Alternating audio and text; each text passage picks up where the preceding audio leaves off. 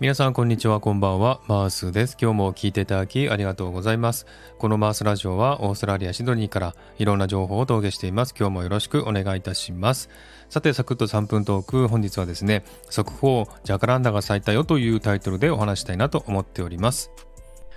えー、皆さんジャカランダというお花ご存知でしょうかね？えー、この花は初夏に咲く紫色の花でして、えー、主に南半球で咲く花として有名なんですね、えー、日本の桜みたいに木の上に咲く花で、えこれが街中で咲くとですねすっごく綺麗なんですね。もう紫は本当に綺麗で目の保養になるんですね、えー、ぜひ皆さんもこの花をですね生で見てほしいなっていうふうに思っております。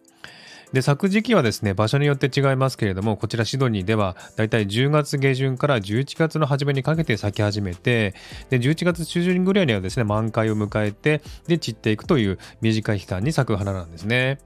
で、最近シドニーもですね、結構気温が高くなってきて、最高気温も30度近くになってですね、それでも朝晩は少し涼しかったりするんで、この気温差が激しいことがこの花を咲かせる要因だったようですね。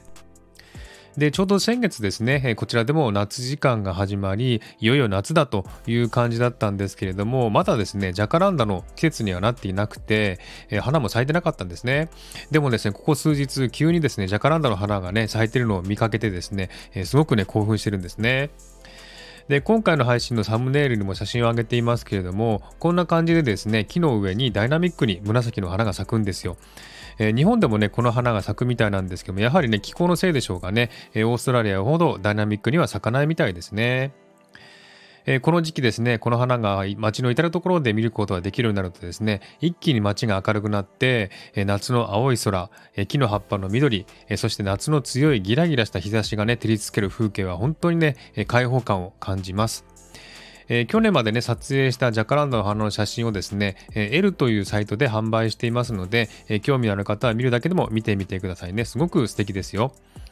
え、今年もですね、満開になった頃にまたこのジャカランドの花をね、撮影に行く予定ですので、え、また配信でもね、お知らせしようと思いますので、楽しみにして待っていてください。